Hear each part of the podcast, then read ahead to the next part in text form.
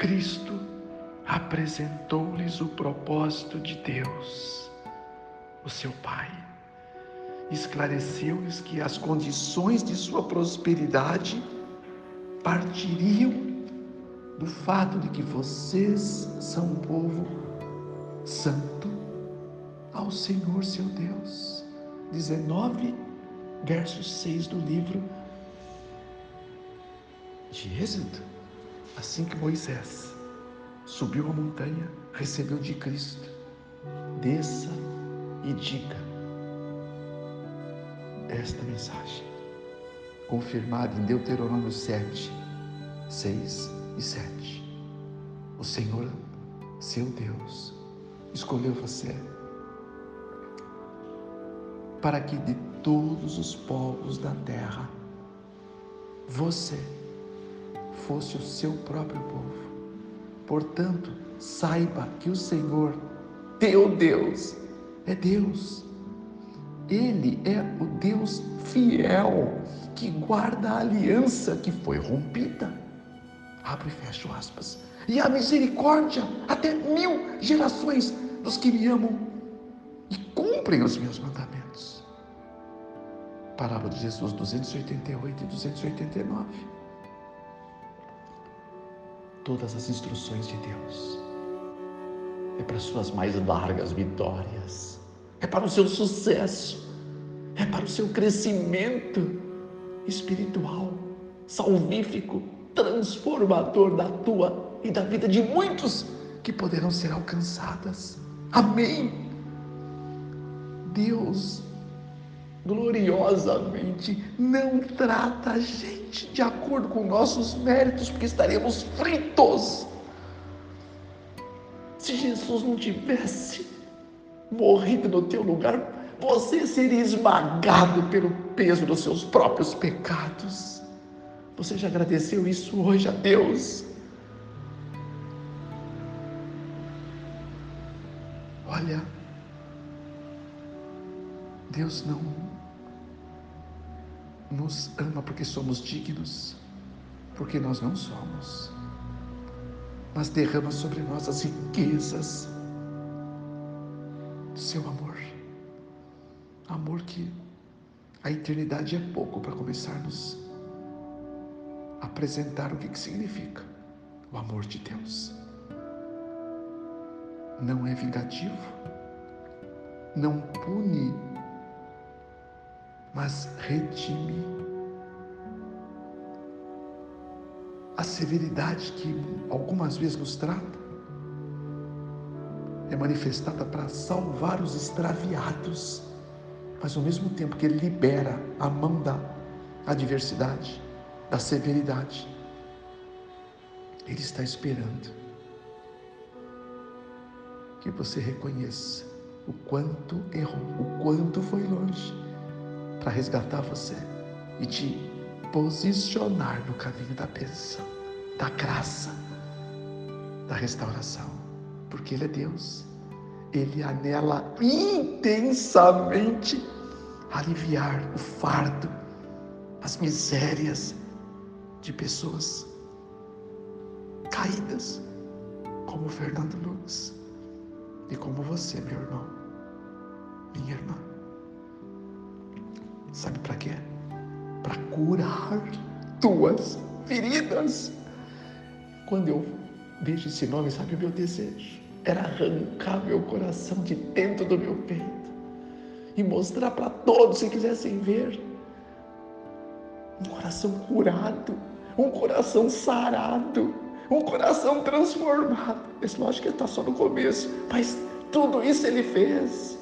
Meu coração e não tinha feridas, meu coração estava totalmente enfermo, apodrecido por dentro, gangrenado, massacrado por espinhos, mas ele veio, ele ressuscitou meu coração, extraiu todas as pedras putrificadas e colocou carne, não só de pão viverá o homem, mas sim de toda a palavra que sai da boca de Deus.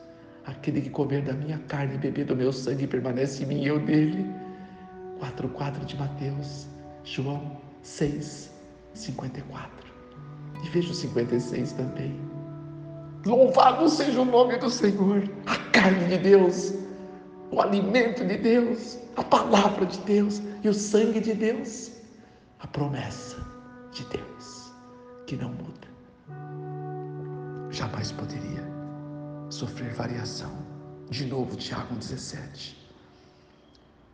Feridas curadas. Se ele fez em mim, ele pode fazer em você. Ele quer fazer há muito tempo. Não continue sofrendo a dor dessas feridas. Dê um basta a você mesmo. Deixa Deus curar tuas feridas. Ou então continue sofrendo. O que cura é o bálsamo de um amor inquantificável, inexprimível, inominável. A verdade é que Deus não deixa de punir o culpado, mas dá graça aos humildes e arrependidos. Tudo para salvar. Os misericordiosos são participantes da mesma natureza divina, segundo Pedro 1,4. Você já pediu para ser misericordioso? Você já teve condições de parar e pensar de onde provém a misericórdia? Que vem de uma mente consagrada, da mente de Deus e não da mente do homem, porque o homem não é misericordioso. O homem não é Deus. Só Deus é misericordioso. E para você ser, você precisa da mente de Deus. Está prontinha, tá? Para te ofertar. Mas Ele não vai fazer a tua parte. O que, que você sabe que pode e deve fazer para que Ele conceda para você a graça da mente que Ele há muito tempo já queria dele, eu, onde o melhor compartilhado. Você tem que fazer escolhas.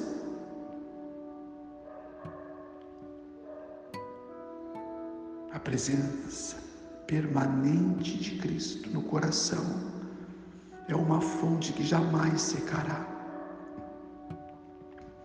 Onde Ele habita, haverá uma torrente de beneficência incessante, uma torrente, uma fonte inesgotável. O maior discurso de Cristo, página 22. E isto requer um caráter amoroso como o de Jesus. E quando você pensa em caráter de Jesus, é fatal. Você precisa da mente de Cristo a mente dos seguidores do Cordeiro, assim como os discípulos a, a oferiram ao buscar nele o melhor da vida para prosseguir essa jornada. Zelo verdadeiro por sua glória era o poder controlador da vida de nosso Salvador. É o que almejava fazer para que o Pai, em tudo, qualquer coisa que Jesus fizesse, fosse glorificado. Esse era o motivo de sua existência. É forte, é para se pensar um pouco demoradamente nisto. O quanto você quer que os teus atos glorifiquem tão somente, unicamente, potentemente o Pai. O que você tem feito ultimamente tem glorificado o Pai? As coisas que você pensa, as coisas que você se entretém, o alimento que você come, a roupa que você veste, as palavras que você fala, as orações que você soergue, os estudos que você tem empreendido, as pessoas que você tem alcançado, o que e como você tem prestado auxílio a sua casa de oração. Percebe? São alguns pontos apenas para mim começar a pensar. O coração não consagrado não pode produzir nada disto. Seu coração está consagrado. O amor pode ser encontrado somente no coração em que Jesus reina. Só. Ele modifica o caráter. Eu posso ler Ele concede a sua mente. Controla a paixão. Uma paixão não controlada, ela é perigosa. Pode ser perigosíssima. Você sabe do que eu estou falando. Você sabe. Supera a inimizade, torna mais nobre as afeições, exerce uma influência jamais vista, das mais positivas sobre todos os que estiverem perto e longe de você. Tudo na mente de Jesus. Jesus de Nazaré. Amém? Eu vou orar com você. Pai, por Cristo, o Cordeiro sempre eterno, eu me ajoelho, eu olho para o alto, eu fecho os meus olhos e enxergo o terceiro céu. Enxergo um Cristo em pé ao teu lado, Pai, com os olhos atentos às orações deste lugar, aonde esse amado filhinho teu está orando comigo agora. Quanto que ele quer da proposta desta reflexão da lição bíblica de hoje? Quanto que ele quer? Quanto ele está disposto a ceder? E a fazer, e a buscar, e a empreender. Sozinho nada ele pode, mas com teu Espírito. Seria agora o melhor momento, Pai, em dizer: Espírito Santo, eu quero a tua ajuda. Aquele que disse: Eu te ajudo, eu te esforço, eu te sustento, eu te fortaleço. Espírito Santo, que existe para honrar Jesus. Jesus, que aqui está à disposição para glorificar o Pai, realiza uma obra que nos faça nitidamente ser criaturas melhores do que somos, tanto quanto cada um almejar.